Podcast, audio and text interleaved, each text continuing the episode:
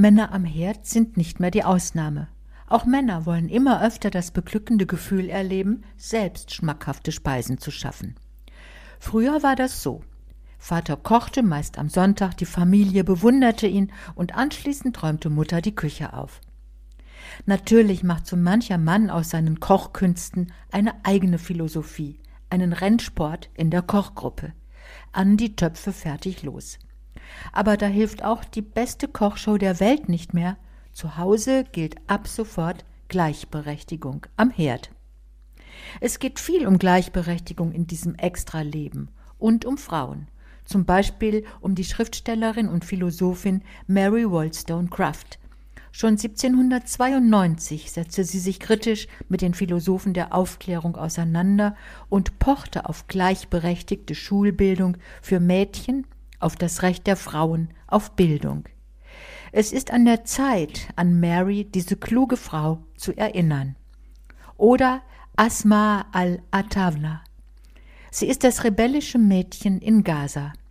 Ihren Roman Keine Luft zum Atmen hat sie nach eigenen Worten mit Tränen, Blut und Schweiß geschrieben. Sie wehrt sich gegen Vorurteile und Arroganz und sagt, Frauen werden überall auf der Welt unterdrückt, nicht nur in unserer arabischen und muslimischen Kultur. Und noch einer Frau begegnen wir in diesem Extra-Leben, Yvonne auf der Walz. Seit September ist sie unterwegs. Auf der Walz trägt sie den Namen Fremde Bäckerin. Der offizielle Name wird während der Wanderschaft nicht geführt. Als wir sie trafen, war sie gerade im Kloster Münzer-Schwarzach in der Bäckerei beschäftigt. Yvonne erzählt vom Leben auf der Walz. Und schließlich, viele katholische Frauen fühlen sich berufen und wollen Priesterinnen werden. Doch sie werden nicht erhört. Vor ihnen liegt noch ein langer Leidensweg. Ist das wirklich Gottes Wille?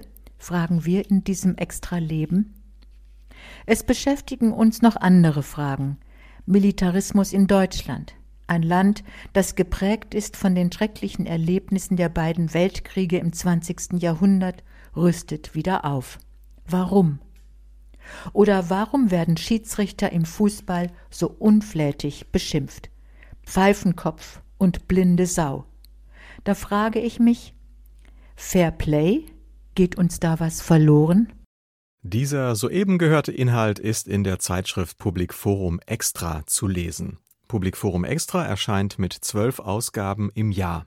Das Extra-Thema hat einen Themenschwerpunkt, betrachtet aus verschiedenen Blickwinkeln. Das Extra-Leben beschäftigt sich in Form von Geschichten, Reportagen, Gesprächen und Essays mit kulturellen und gesellschaftlichen Entwicklungen und Werten.